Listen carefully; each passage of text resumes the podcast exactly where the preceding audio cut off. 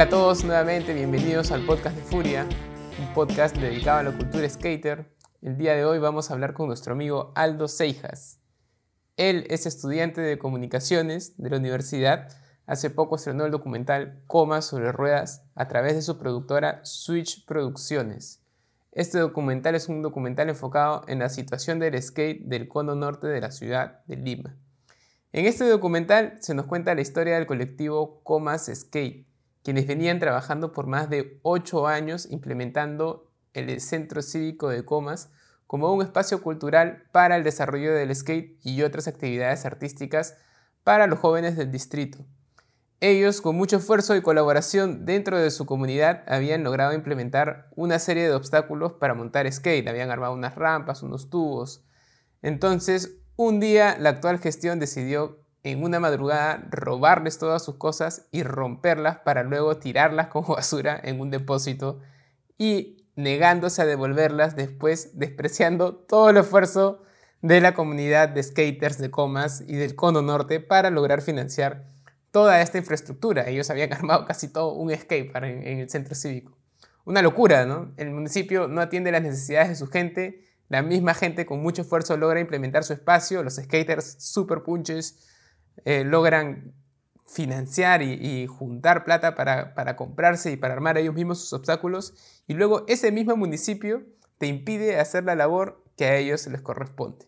Pero bueno, estamos en un mundo loco, Lima es una ciudad muy, muy, pero muy difícil aquí en Perú. Aldo, con su gran ojo, identificó esta historia y con mucho esfuerzo también logró plasmarla en un documental de 20 minutos para ayudarnos a difundirla. Así que bienvenido, Aldo. Hola, Carlos, ¿qué tal? Más bien, gracias a ti por la invitación y ahí vamos. ¿Qué tal? ¿Cómo has estado? ¿Cómo has lidiado tú con estos días de, de aislamiento? Ah, de verdad que me siento demasiado aburrido porque mayormente por lo que ahorita no estoy estudiando por la universidad, porque es virtual todo y le convencí a mi papá de que, como ya estoy en ciclos avanzados, le convencí de que tengo que practicar más que todo. Y mis compañeros se están quejando que, que no están aprendiendo casi nada y es por eso que me siento aburrido y también de que no puedo salir a hacer deporte, no puedo salir a montar skate, así. Sí, pues es complicado, ¿no? De hecho, lo que siempre recomendamos desde Furia es mantener la cabeza positiva y, seguir para, adelante, ¿no? Hay que dar el ejemplo desde uno mismo y, seguir avanzando en, lo que se pueda. Entonces, queremos conocer más de ti, quiero que, te presentes, que la gente te, conozca, que, a ver, ¿qué nos, ¿qué nos puedes contar de ti, Aldo? Ah, ya. Hola, me llamo Aldo Seijas, tengo 20 años, actual, soy estudiante de la carrera de comunicaciones y monto skate hace 7 años. Empecé a montar como a los 13 años, eh, tuve un año de para porque mis padres me decomisaron el skate, reprobé como 6 cursos. Bueno, es, es algo normal de los padres que siempre cuando están en el colegio se están enfocando, siempre se están detrás de ti, pero claro, muy aparte de eso, nunca hay que dejar de lado los estudios. Claro, ¿no? es, importante los estudios. Siempre, siempre es una, herramienta más para, para salir adelante en esta vida. Eh, quiero, quiero preguntarte cómo empezó tu relación con el skate, cómo, cómo fue que, que comenzaste. Allá es medio raro porque ya yo de antes había visto a otros patas montando skate y por mi casa, pero mis padres no me, no me querían comprar porque, más que nada, por mi, por mi casa no, no había pista. Yo soy del distrito de Caraballo. Caraballo queda, eh, queda en la capital de Lima, al, pero queda por la parte norte. Ya bueno, no tenía pista, así que no, no, me quisieron comprar. Y hasta que un día vi a mi mejor amigo, Brian, vi que se compró su skate. Y por, por mi casa ya habían hecho los alrededores y había pista. Ya ese año también, ese mismo año también hicieron pista, pero cuando yo empecé todavía no tenía. Y ya lo vi a él, lo vi, lo vi montar skate y como que es mi mejor amigo, siempre como que ya se alejaba, pues. Y, y yo siempre jugaba, bueno, juego fútbol, jugaba también, en ese momento también estaba jugando y como veía que mi amigo se, también se alejaba y a mí además que yo también había visto unos años anteriores que quería montar skate, así que decidí empezar a, montar skate. Chévere, entonces tu mejor amigo fue el que, el que te metió al skate prácticamente. Ah, ya, y lo más gracioso es que él me enseñó a montar skate y ahora ya, él ya no monta skate. Yo soy el único que me, se ha quedado con esa pasión en mi barrio. ¿Y en tu barrio tienes un grupito? ¿Tienes algún team ahí con, el que te ah, muevas, con la, con la gente que montes? Bueno, teníamos un team, pues. Ahora ya todos están estudiando, todos se dedican a otra cosa. Yo soy, como te digo, soy el único y tengo también mi amigo Omar, que también monta skate, pero está, estudia algo de ingeniería de sistemas. Y lo más gracioso que nuestro team se llamaba Team Brazers. sí, así se llama. Sí, un poco, un poco pajeros. Sí, sí, es que teníamos mi amigo que, siempre. que paraba viendo mucho páginas pornográficas, Brazers, y ya le puso el Team Brazer. Pero bueno, lo que te quería preguntar ahora era, en todo este camino desde que has descubierto el skate, ¿qué es lo que más te ha gustado del skate? Lo que más me ha gustado es que te vuelve alguien perseverante. Bueno, yo, yo de verdad ahí en el skate, de verdad, soy demasiado lento para aprender. Y creo que esa es la motivación porque me he quedado porque tengo siempre tengo una revancha conmigo mismo, siempre busco aprender más, a pesar de que a veces me toma demasiado tiempo aprender los trucos, pero ahí estoy dándole, porque es conmigo mismo nomás que quiero aprender, además que me da, de verdad siempre me ha dado miedo la velocidad, y es como vencer ese miedo, ese temor, es por eso que sigo así, montando skate. Chévere, ¿no? Siempre el skate te ayuda a muchas cosas en la vida, ¿no? la, perseverancia es uno de los valores que, te da el skate que, por ahí tú, tú sabes rescatar. Claro, aprender de los golpes también. Soportar los golpes. Ahora cuéntame un poco de, tu carrera. ¿Qué carrera has estado estudiando? ¿Por qué la elegiste? ¿Y, cuál es tu proyección más o menos con, que tienes con, con esos estudios? ¿no? ¿A qué te quieres dedicar? ¿Qué es lo que quieres lograr? Ah, ya. Bueno, yo descubrí, yo bueno, yo estudio comunicaciones audiovisuales y la carrera lo descubrí como que a los 14 años, así. 14, 15. ¿Fue por el skate o cómo, cómo fue? En paralelo fue por el skate también y porque en mi casa mi papá siempre compraba películas y mayormente siempre estaba viendo películas de niño. ¿Porno también o, ya películas más, más, más traídas al, al ámbito familiar? Ah, no, sí, de verdad, he visto buenas, bueno, clásicos de El Padrino, Scarface, así a los ocho años, nueve. Y, así varias, varias películas que las he vuelto a ver ahora porque no, no más acordaba que la había visto. También vi el Festival de Gusto con mi papá. Mi papá siempre le gusta escuchar rock y ahí es donde yo también he optado por gusto musical. No, no solo por el rock, sino que me gusta la música.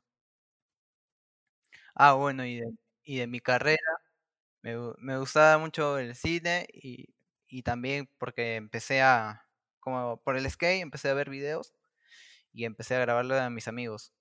Y un día lo vi a mi hermano que estaba diseñando en Premiere y ahí es donde me llamó la atención porque él estaba estudiando diseño gráfico. Y lo, le grababa a mis amigos editaba, los, editaba sus videos. No sabía Premiere no, y tampoco no sé cómo llegué a parar con el Movie Maker de mi computadora. es el primer programa de edición que, que toqué. Ahí está editando también, como practico fingerboard también. Ahí también me grababa, editaba unos videos. Y es por eso que ya tenía, ya, ya tenía noción de, de qué estudiar. Ok, entonces así llegaste a la carrera, a través de tu papá, y de ahí, claro, también te llamó la atención ver a tu hermano. Entonces, eh, viene por el lado familiar eso, imagino, como, nos has dicho. ¿Y cuál es tu proyección? ¿Qué, qué, qué quieres lograr? ¿Qué, ¿A qué quieres llegar con tu carrera? ¿Qué te quieres dedicar?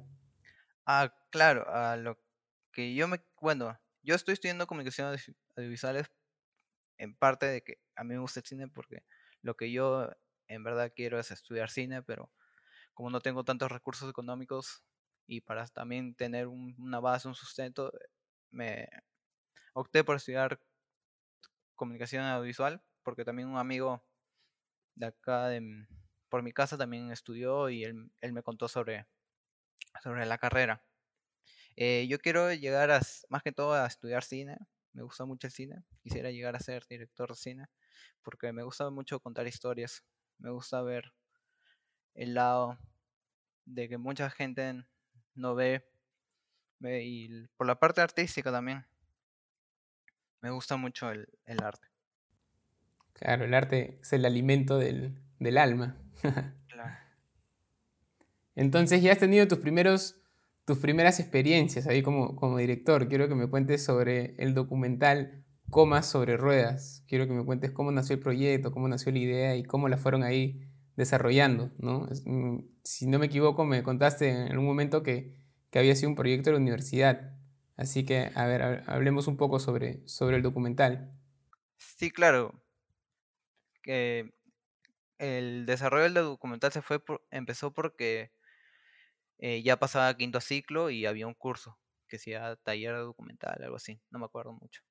Y primero teníamos que crear una historia, la historia era libre. Y primero encajamos una historia, pero como que no se dio. Y también tenía, tenía pensado hacer... ¿Qué historia era? ¿Qué historia era para, para saber? ¿Qué historia era la que no se dio? Ah, ya. Era sobre un profesor que se vestía como personajes de la historia y le enseñaba a niños. Él se vestía y les enseñaba a través de su vestimenta, se, se puede disfrazar, no sé, de Francisco Bolognesi y te hablaba sobre la batalla de Arica. Ya, y, pero cuando lo fuimos a entrevistar, no vimos más allá de eso, no vimos un objetivo. El profesor solo se dedicaba a enseñar pero no tenía un objetivo aparte, ni algo que le impedía. Es por eso que decidimos no, no avanzar con ese, con ese tema. No había un conflicto ahí, ¿no? No, no había un conflicto. Y el profesor dijo que todo, cualquier historia no puede ser contada. Más que todo tienes que atrapar al público. Que el público se emocione, tome conciencia. Y es por eso que... Y así estamos, y éramos el último grupo, no, no teníamos ni un tema. Bueno, yo había apreciado el tema de, del colectivo de Comas porque yo he montado skate en el, en el centro cívico de Comas y ya los he visto. He visto el movimiento que hacían, los eventos, he ido a un par de eventos y les tenía miedo más que todo porque yo era el único que sabía del tema, montaba skate, del que montaba skate no, no sabía si mis compañeros les, les iba a gustar, les iba a agradar. Claro, yo te preguntaba eso porque muchas veces como uno no... El camino que, que tú tenías planteado a veces no es el, el, que, el que termina resultando, ¿no? Uno tiene que ir viendo y, y, al final siempre encuentras un camino por el que seguir, pero de repente los planes no, son, no salen siempre como, como lo habías, eh, como lo tenías planeado tú, ¿no? Entonces eso también me, parece que ahí justo en, en el proyecto, en, el nacimiento del proyecto, empatan un poco con, con, los problemas que tenía la gente de Comas, ¿no? que ellos habían estado trabajando con, con, con en el centro cívico, tenían sus obstáculos y todo, y por ahí se les truncó el plan y les rompieron todo y ya no, no podían avanzar y ahora han tenido que, que ir viendo otro camino, ¿no? Ahora ellos siguen trabajando, pero es, es otro camino y quiero que, que la gente vea eso, ¿no? Que a veces uno no, no puede frustrarse, sino que siempre hay que, hay que seguir adelante. Entonces ya, ok, al final ustedes encontraron el tema sobre, sobre, sobre comas, lo planteaste a tus amigos y cómo resultó eso. Ah, lo planteé a mis amigos y les gustó la idea desde el primer momento. Eh, yo nunca había tenido contacto con Jorge, así que lo agregué a su Facebook y le comuniqué y me dijo, sí, bacán, sí. vamos, a poner, vamos a poner en contexto a la gente. Jorge, Jorge es Jorge Bunker, es uno de los, de los que maneja el colectivo de Comas Escape, sobre el cual se habla en el documental que dirige Aldo, que, del que estamos hablando, que es Comas sobre Ruedas. Y nada, vamos ahí, seguimos con, contigo, Aldo. Claro, me comuniqué con Bunker, le dije que le podía hacer una entrevista porque queríamos desarrollar un documental acerca de la gente de comas, que habíamos visto el problema que tenía actualmente y me dijo que sí. Le dije para un día sábado o algo así. Ya y de ahí llegó este día y yo fui solo, yo, yo me fui solo porque, ¿cómo se llama? Mis compañeros no, ni uno creo que tenían clases, otros estaban ocupados. Y así me aventuré, fui solo. Más que todo, primero con un poco de miedo porque, como te comenté la vez pasada que conversamos, eh, Comas es, es un barrio en, en, la parte de Puno, de la avenida Tupac Amaru, de Comas. Eh, Puno es un lugar medio movido y mi padre ya me había comentado porque él ha vivido por ahí. Así que, como yo. Una picante. Una zona picante y como yo no soy de transitar por ahí, me había dado un poco de miedo. Pero más que todo fui decidido. Y fui. Ahí salió Jorge. Le dije que había, que había ido. Salió, hablamos me habló sobre los problemas, le fui a hacer una pequeña, como le, fui a hacer una pequeña entrevista primero, no, nada grabado así, hablando como amigos. Y me, aceptó, me dijo que sí, y yo le dije, entonces vengo la otra semana, pero ya con mis compañeros. Después ya cuando fuimos con, mis compañeros ya hicimos el trabajo ya de investigación, que fuimos a, a preguntarle. Y así hemos estado un mes, un mes hemos estado trabajo de investigación un, así yendo a preguntar. También conocimos. Claro, uno tiene que saberla, uno para contar una historia, uno tiene que saber la historia completa, ¿no? Entonces, ¿qué encontraste cuando hiciste ese trabajo de, de, investigación? ¿Qué fue, ¿Qué fue lo que viste? ¿Cuál era la problemática? ¿Cómo, cómo viste la, la, la historia de los chicos de comas? Vi más que todo la falta de apoyo de la municipalidad y el prejuicio que tiene la, la gente de esa zona. Porque en todos lados, bueno, en esta parte, no sé, en otros lados de Lima, acá la, a la gente cuando montas skate te ve mal, piensa que eres un piraña, un drogadicto, te botan. Y más que todo también es que no tenemos un lugar, un espacio donde poder patinar, donde poder montar. Y es por eso que también lo vi en, en la historia, historia de ellos, cómo empezaron, que no todo fue color de rosa, por así decirlo, de que pusieron unas cajas, un tubo y, la municipalidad le aceptó. Dice que tuvieron discusiones, tuvieron peleas, así peleando, luchando, y hasta que se quedaron, hasta que les dieron el espacio y, y después último que esta nueva gestión de la municipalidad les quitó todo les robó prácticamente todo, ¿no? Vinieron una noche y se llevaron todo y lo tiraron a la mala. Ni siquiera fue que lo dejaron en un almacén, sino que, que comenzaron a... Se llevaron al, al, cargamontón las cosas en la madrugada y las tiraron a, la mala para que se rompan y se perdió, ¿no? Se perdieron ocho años de trabajo de los chicos de comas que habían con, mucho esfuerzo, con, mucho apoyo de la comunidad, habían construido todo eso en, en el centro cívico. ¿no? Claro. Más que también, tampoco no ha sido tanto sus problemas, porque yo también, como pues, conozco un poco el tema, también de vez en cuando les robaban algunos skaters que iban, que no eran de la zona, algunos skaters también les habían robado sus propias cajas, sus propios tubos. Así que también faltaba un poco más de seguridad del cuidado de las cosas del skate. Claro, pues no, pero imagínate los skaters con qué ejemplo, ¿no? Si la municipalidad es la, que se roba las cosas, los skaters ya van a, van a ver, ¿no? Que la autoridad, si la autoridad no cumple, ya yo por qué tengo que cumplir, ¿no? Entonces es también, ¿no? Pedir a las autoridades que, que, que apoyen, ¿no? Que, que, estén ahí, que, vean que es algo positivo, que, mantiene a la gente saludable, que mantiene a la gente haciendo cosas buenas, la mantiene unidos. El skate es muy bueno, en verdad, aunque, aunque muchos no lo crean. Claro. Y habíamos visto también la parte en que tienen su escuela de skate, que es una, de verdad que es algo mm, bien, chévere porque así nomás, ¿quién te va a enseñar a montar skate? tú no cuando tú aprendes a montar skate, si no, bueno, en mi generación lo ves por video, por un amigo, pero también te cuesta. Y, y es muy raro ver que hay acá una, en el cono norte una escuela de skate y me pareció bravazo también y también a la vez truncado porque eso se hizo en enero y a dos meses se cerró todo. Claro, si un espacio es un poco difícil, ¿no? Poder dar eso. Y eso me parece que no, no tenía costo. Ellos implementaban las clases para, para los chicos con menos recursos y, claro, y, eran, eran clases gratuitas para poder hacer crecer más la comunidad, para poder involucrar a, más gente en, el skate. Y eso es lo que vimos más que todo.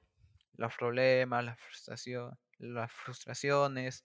También vimos el lado positivo de que les motivaban a los jóvenes a, salir de los malos pasos, que los jóvenes también veían, porque el centro cívico más que todo ha sido un espacio cultural, porque también habían, había circo, había danza, y cuando hubo todo eso ya, todo, todo ese espacio cultural que habían creado, estas, estas comunidades, estos colectivos, desapareció y ah, ahora todo es, todo es callado.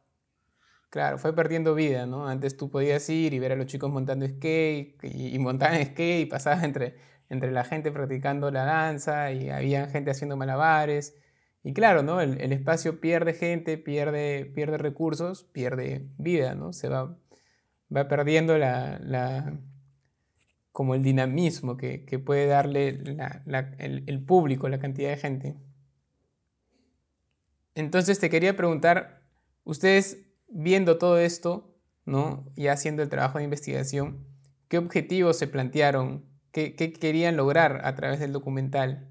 ¿Cuál fue, cuál fue los objetivos que dijeron ya, ok, tenemos que lograr esto con el documental? Aparte de sacarse 20 en la universidad, ¿no? bueno, lo que nuestro objetivo principal del documental fue mostrar a las personas la rutina de los skaters de comas y la falta de apoyo por parte de la municipalidad.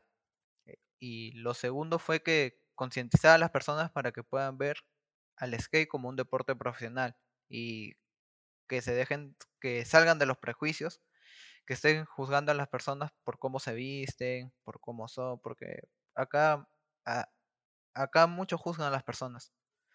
Por esta parte, muchos juzgan a las personas por qué hace, o cómo se viste, cómo anda. Cosa que no pasa en el skate, ¿no? El skate te ayuda a, un poco perder esos prejuicios y a, aceptar a la gente como es, ¿no? En el skate, cuánta gente se viste como le da la gana, cuánta gente se viste raro, cuánta gente se hace los peinados que quiere y, no pasa nada. Claro, y acá, acá juzgan demasiado por, por esa puerta. Claro, no, al final el skate yo creo que te ayuda mucho a, forjar una, una actitud como el skate es una herramienta que te permite así conocerte a ti mismo y canalizar toda tu, personalidad y poder expresarla, ¿no? Y al final esa es la esencia del, ser humano, ¿no? Poder expresarse. Entonces, Aldo, quiero preguntarte, esta, toda esta labor, todo este, este trabajo que han tenido durante el documental, ¿ha sido fácil? ¿Ha sido difícil? Cuéntame, ¿qué, qué ha sido, ¿cuáles han sido los puntos críticos durante el proceso? No, de verdad no fue nada fácil porque lo primero es que no nos la, universidad no nos dio el apoyo con las cámaras, los equipos y nosotros, bueno, no, no éramos tan especialistas en los equipos. Por suerte, mi compañero se compró una cámara y con eso estábamos solo con una cámara y un micrófono que de vez en cuando nos prestaba una compañera por, lo, por la otra parte también de que a veces, porque todos están ocupados o estábamos, bueno, yo estaba trabajando, también se me hizo un poco complicado a veces ir a, ir a entrevistar. Darnos ¿En qué estás trabajando para, para más o menos tener el, estar al tanto y saber, ¿no? Cómo, cómo puede uno identificarse. Por ahí hay alguien que se identifica con tu situación, un chico que quizás esté estudiando comunicaciones y por ahí también tenga el, trabajo aparte. Entonces, cuéntanos para, para que la gente ahí se identifique con tu, con tu historia también, ¿no? Claro, ah, yo estaba trabajando en KFC, había entrado, eh, ya era mi segundo año trabajando, estaba estudiando y trabajando como part-time, pero la mayor parte de veces no, les pedía permiso para que me dejen ir a grabar, les decía, tengo motivos, tengo eh, que grabar, tengo que estudiar y a veces me, me lo negaban, porque no entendían mi carrera, pues decían, no, tú estás que nos, que nos tomas. No te creía. Estás que nos floreas, así como dicen. Claro, no, no me creía. Y yo siempre, cuando estaba ahí en, mi trabajo, siempre defendió mi carrera. Porque de verdad, siempre tú tienes que defender lo que haces, defender lo que amas. O si no, la gente no, Muy te importante. va a creer. Claro. Exacto. Si tú no te la crees, nadie te, la va a creer. Si tú no te la crees, nadie te la va a creer. Y así siempre he defendido, siempre he luchado nunca me he dejado así, o si no, cambiaba turnos a veces. Y también a, a veces lo de otra parte era de que no, no, con, no coordinábamos bien con los chicos del, del colectivo y se nos hacía más tiempo. Los tiempos se nos hacían cortos porque teníamos, eran tres meses de todo este proceso y ya a veces en la mitad, ya estábamos en la mitad y no teníamos gran parte grabado del material. Y a veces sentíamos que la historia se nos decaía por temas de que no coordinábamos para hacer las entrevistas. Porque también, obviamente, como no teníamos experiencia y no nos, a veces no nos conocían, como que no, no confían tanto en nosotros.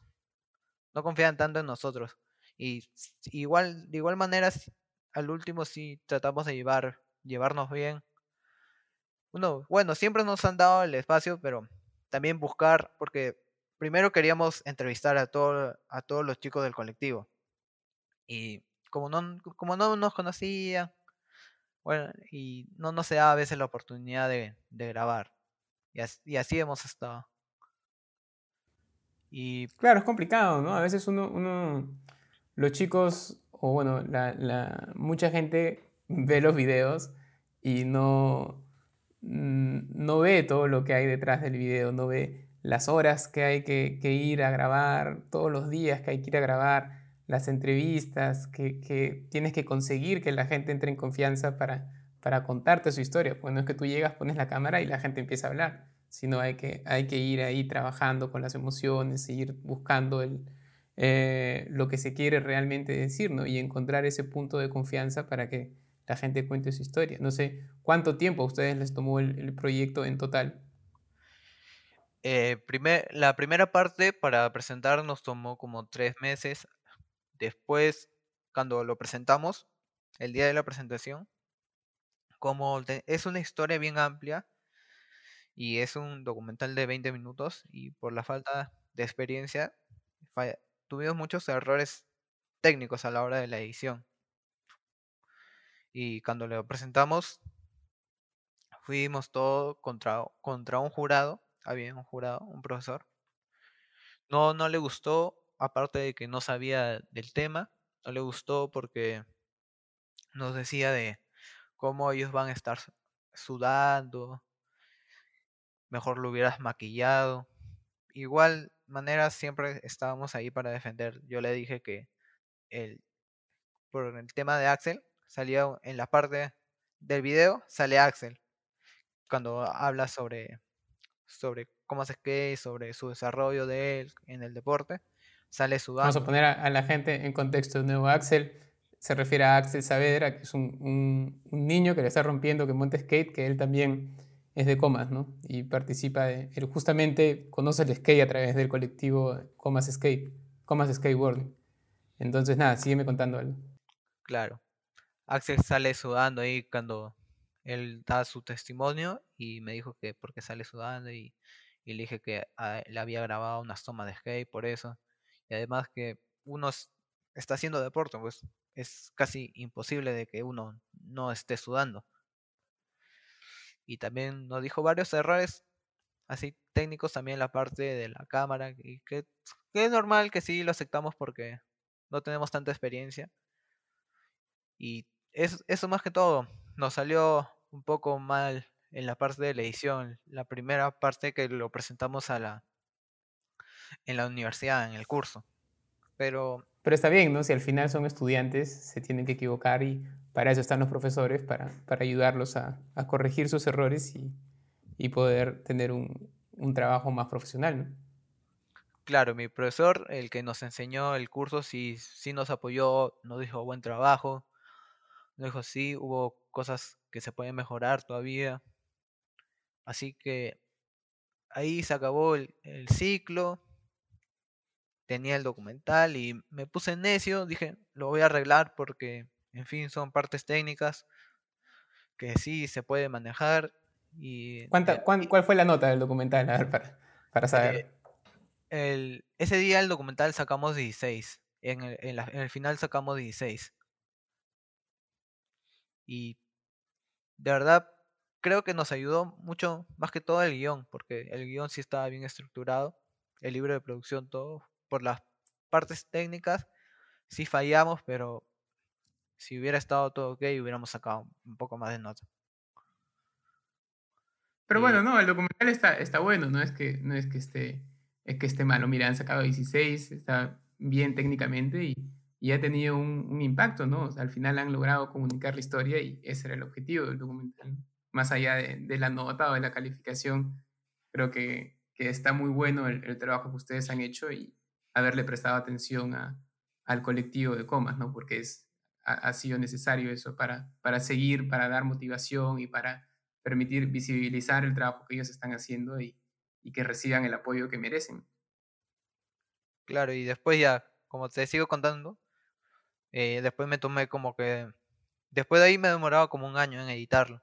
Lo he vuelto a editar, lo he vuelto a ver, se me cruzó otro ciclo, no tenía tanto tiempo, cuando tenían cierto tiempo, estaba arreglando la parte de sonido, estaba arreglando la parte de la colorización. Después yo le edité solo en mi casa. Y seguías trabajando también. Claro, seguía trabajando. Bueno, todo ese año estaba trabajando, estaba estudiando, tenía nuevos proyectos, hice un videoclip, hice un cortometraje, así que tenía más tareas que hacer, así que todo ese tiempo hasta que llegó las vacaciones. En las vacaciones ya tenía arreglado el 70% del documental. Y también le arreglé la, le arreglé la parte del audio y le puse los subtítulos. En los subtítulos me demoré demasiado porque es un documental de 20 minutos. Y... Claro, es, algo tedioso a veces, ¿no? Ponerle los subtítulos y, y ir viendo ahí y acomodando todo, que no tenga errores. Claro, estar viendo, estar acomodando. Ya te sabes la historia de memoria, ya todo. Porque lo he visto un millón de veces, lo he visto el documental. ya te sabes todos los, los, diálogos. Sí, ahí a veces, hasta los diálogos que no han salido. Ahí a veces con mi compañero, Arnold, que él, él ha sido el director de foto. Y ahí nos reíamos, nos acordábamos también. Él, él también vino varias veces a mi casa a ver cómo iba el trabajo. Ciertamente yo estaba editando, pero también les, les mostraba a mis compañeros, mira, así va, qué piensan. Y me decían claro, que al final todos formaban parte, ¿no? Claro, todos formábamos parte, pero yo estaba con la iniciativa como el proyecto está acá en mi casa, yo estaba con la iniciativa de poder terminarlo y poder ¿cómo se llama? visualizarlo, porque ¿de qué me sirve hacer un, una película, un documental si no nadie lo va a ver? Claro.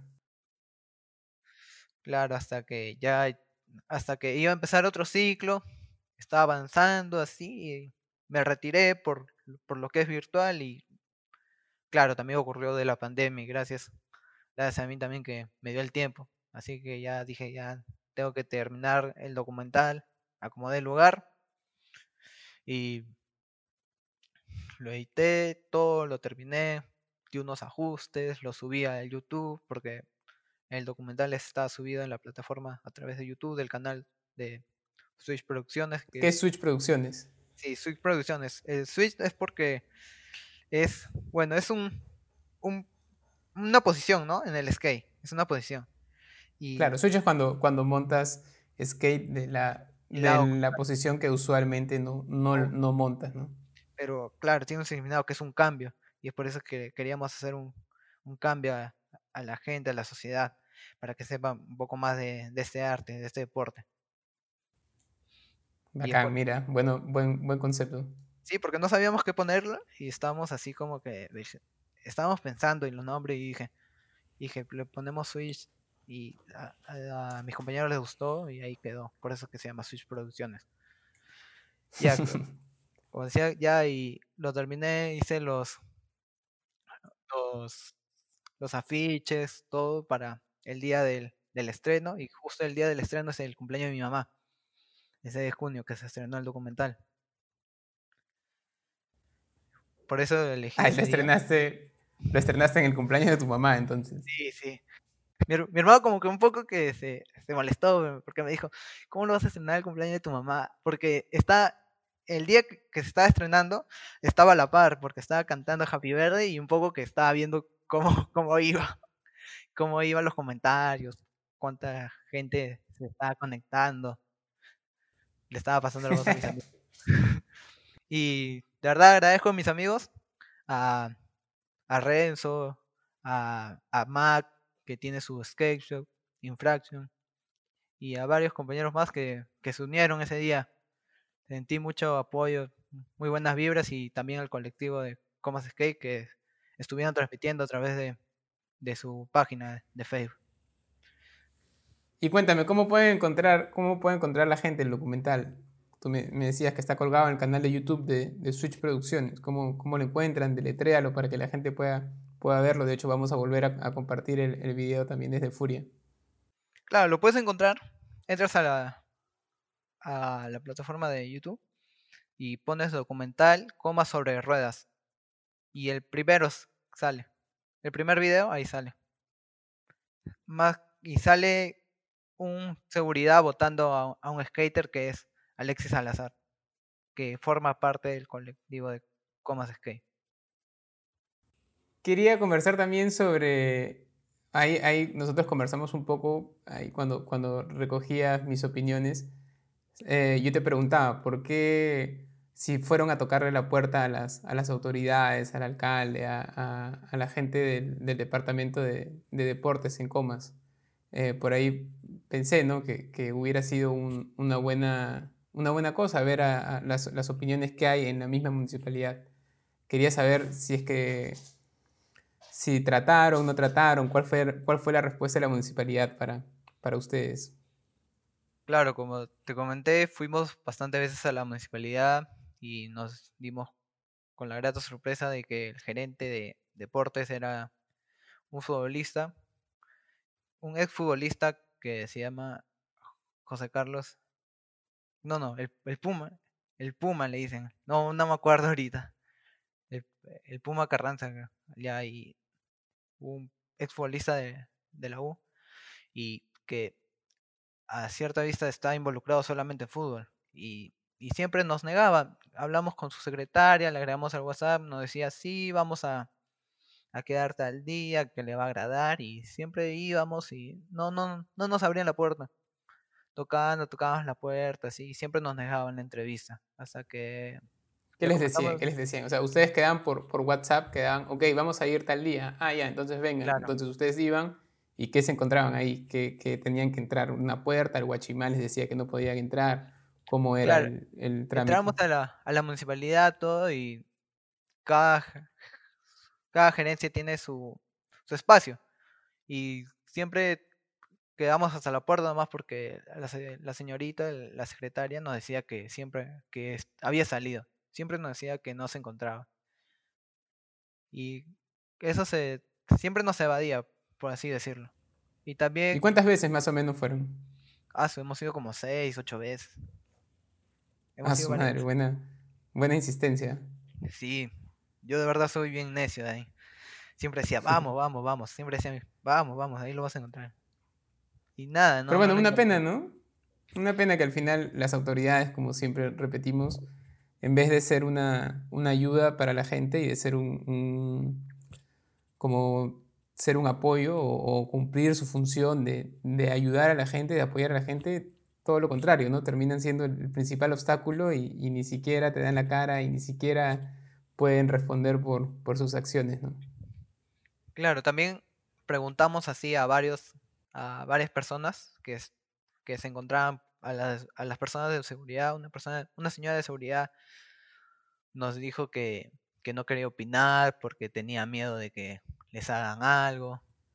Por los mismos prejuicios, piensa que son pandilleros, que los skaters somos pandilleros, que no quería hablar. También hemos hecho varias entrevistas a varias personas, pero no nos daba como que una respuesta que nos convenía que iba a ser importante para, para ponerlo en el documental. Nos decían, ¿están de acuerdo? Nos decían, sí, sí, hacen su deporte, esto, que el otro, y nada más. No, no nos trataban de, no trataban de hablar nada más.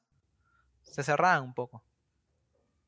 Claro, no, al final yo creo que por ahí la seguridad tiene miedo de, criticar a la, a la municipalidad y finalmente ellos son trabajadores de la municipalidad, entonces por ahí su trabajo corre un poco de riesgo, ¿no? No te van a decir más de que sí, me parece bien, no, me parece mal. Eh. Un poco, un poco difícil recolectar esas opiniones de trabajadores de la misma municipalidad. Más bien, claro, el, alcalde, la gerencia de deportes, los, el subgerente de, deportes, ellos te podrían dar la, la respuesta, pero claro, ¿no? te abren, difícil que te abran las puertas si es para, para criticarles algo. Entonces, Aldo, mira, hemos hablado sobre, sobre que a veces no tienes muchos obstáculos, pero sigues adelante y, me ha gustado la, manera en que ustedes han sacado adelante ese proyecto y es un, tema que, realmente vale la pena, ¿no? Es un tema que, que apoya a la asociación, al colectivo de Comas Skate y, lo que ellos hacen, ¿no? Que está súper bueno, que es abrirle las puertas a más chicos a, a, practicar el skate, ¿no? A tener el skate como parte de, sus vidas. Entonces, quiero saber si hay algún proyecto a, futuro, ¿tienes algún proyecto relacionado al skate que, nos quieras contar? Eh, por ahora estoy, bueno, por la pandemia no se puede salir a, grabar, pero estamos tratando de poder ampliar un poco más la página de Switch Producciones, no solamente en el skate, sino también en la parte cultural, en la parte artístico que aproximadamente ya tendremos algo nuevo con Switch a mediados de marzo de 2021 por ahí. ya saben, gente, tiene que seguir a Switch Producciones para ver el contenido de Aldo que, que está muy bueno. Vamos a esperar que, que, salga otro documental. Sería, sería chévere, está interesante. Estoy a la expectativa. Una, una preguntita más. Quería saber si, si Quería saber ustedes cuál creen que ha sido el, impacto, cómo ven ahora después de acá han sacado el documental y todo, cómo se sienten, qué es lo que, lo que, lo que ustedes han podido ver, cómo se ha recibido el documental, se han logrado los objetivos, qué es lo que, lo que ha pasado. De verdad, yo nunca he esperado nada del documental. Bueno, eh, sí. bueno, es que nunca espero nada del. Bueno, nunca es bueno a veces esperar algo a cambios. Bueno, yo sé lo que he hecho y de verdad a mí me ha gustado lo que el, proyecto que he hecho y, y si a mí me ha gustado, no, no me interesa. Bueno, claro que sí es bueno ver el apogeo de la gente, cómo esto se masifica, pero claro, tampoco no, estaba pensando tanto el que, ay, si les va a gustar, no les va a gustar, porque nosotros bien sabemos que hemos hecho un buen trabajo y todo el sacrificio que le hemos dado. Y de verdad también gracias a todos los que han compartido, gracias a Fury Skate también, que ha compartido, porque no, como te digo, no, sabíamos también cómo la gente le iba a tomar y de verdad ver todo el cariño que le han, que han tomado el documental, que sean, varios skaters han, se han visto relacionados, porque más que todo eso es un problema que pasa acá en Perú, la falta de apoyo al deporte del skate, no solamente acá por la parte de comas. No solo el skate, ¿eh? o sea, hay muchos deportes que, sufren lo mismo. Claro, más que todo, hay, hay muchos más deportes, muchas, eh, la parte cultural también. Y eso claro, apoyo al arte tampoco. Apoyo al arte. Y eso, es lo que se ve acá en, en el Perú, que no apoya mucho al arte, no apoya mucho al deporte. Y por eso vimos de, de verdad bastante que la gente le gustó demasiado. Yo no sabía que lo iban a compartir varias páginas y de verdad quedamos muy contentos y estamos muy contentos y estamos muy orgullosos de haber realizado este documental. Todos mis compañeros están contentos y también agradecen a todas las personas que compartieron. estaban reposteando a través de sus historias. He visto a alguna gente ahí que hacía unos comentarios, unas buenas críticas. Y de verdad estamos muy felices. Claro, ¿no? A, ustedes son los que hay que agradecerles porque el trabajo que han hecho está muy bueno, han ayudado mucho a que, a que se difunda más la historia y ya, de hecho, han despertado varias, varias chispas ahí, ¿no? Varios proyectitos que pueden salir. Eh, la gente de Comas ya se, se ha vuelto a poner las pilas y, ha servido como un, fuego ahí para, para resucitar la fogata que tenían ellos para seguir con su, trabajo de difundir el skate en su, en su comunidad, ¿no? que es el distrito de, de Comas. Y eso nos beneficia a todos, ¿no? A mí me, me parece súper chévere que podamos ir a Comas todos a montar skate y a compartir una, buena sesión con, una gente tan chévere como es la, la gente de Comas, ¿no? Claro, para que la gente, para que la gente venga también por el Condo Norte, Comas, Caraballo. Bueno, en Caraballo no hay muchos skaters. Bueno, empezó un tiempo, pero ahora ha bajado, no hay muchos skaters, somos contados. Nemías, es el, hermanito de Axel, él es de, de Caraballo. ¿Sí? No, no sabía. Claro, va a ser futuro pro también. el de Caraballo es Nicolás, Nicolás Gutiérrez. No sé si... Sí, hemos visto ahí a, Nicolás, también la rompe. Sí, él es de Caraballo. Entonces, Aldo, nada más. Muchas gracias. Muchas gracias por haber estado hoy día en el podcast. No sé si, si quieres agregar algo. De verdad, te agradecemos tu tiempo, tu disposición y es un, gusto para nosotros difundir tu, trabajo. Más bien, gracias a ustedes. Gracias a ti por la entrevista. Gracias a, a mi enamorada también, que fue parte de ese proyecto porque ella también es de mi grupo, a Jennifer, gracias a, a, mi amigo, a mi compañero Arnold, a Jimmy y a Misael, que siempre estuvieron bien, bien posicionados con el proyecto y le pusieron todas las ganas para que esto salga bien. También agradecer al colectivo de Comas Skate por su tiempo, por brindarnos el espacio también, por brindarnos su historia para poder contarlo y poder transmitirlo. También agradecer a los que salieron en el, documental, agradecer a, los chicos del colectivo, a Axel, a Roberto León, a Alexis Salazar, a Patrick Villón, a Luis Aguilar también que tuvimos un... También iba a salir en el documental, pero por fallas técnicas con su entrevista no teníamos, tuvimos que descartarlo ahí, lamentablemente. Pero tranquilo, ¿no? Porque pasa, son, son, son proyectos universitarios, a veces uno no, no tiene el conocimiento ahí completo y, mira, con toda la falta de, recursos, la falta de apoyo de, su universidad, han logrado hacer ese, ese documental que, ha estado muy bueno. Así que no, no te preocupes, Aldo. Claro, Creo que es comprensible. También agradecer a Peter Klabowski por permitirnos grabar en su casa. Ah, le comenté sobre el proyecto y y me aceptó. Puedo hacerle una entrevista también a Beto Aragón y a, a Glenn, que el día del Go Skate que fuimos a grabar, él, él nos brindó su carro para poder grabar, porque yo pensaba que iba a grabar toda la rutea que sale al último del Skate Day Norte, que sale en la parte final documental, pensaba que tenía que ir por toda la carretera montando skate grabando, pero él me brindó su carro, me dijo, sube a grabar y ahí pudimos llegar tranquilos y salió unas buenas tomas. Así que a mi familia también quisiera agradecer porque siempre me están ayudando, siempre me están motivando a salir adelante. Y nada más. Chévere, Aldo. Mira, un montón de gente involucrada, ¿no? Mira cuánta gente has, logrado, han, ustedes como grupo logrado involucrar al, en, el documental, ¿no? Es una chambaza la que hay detrás, es un, trabajo gigante. Entonces, nada, Aldo, muchas gracias por estar acá.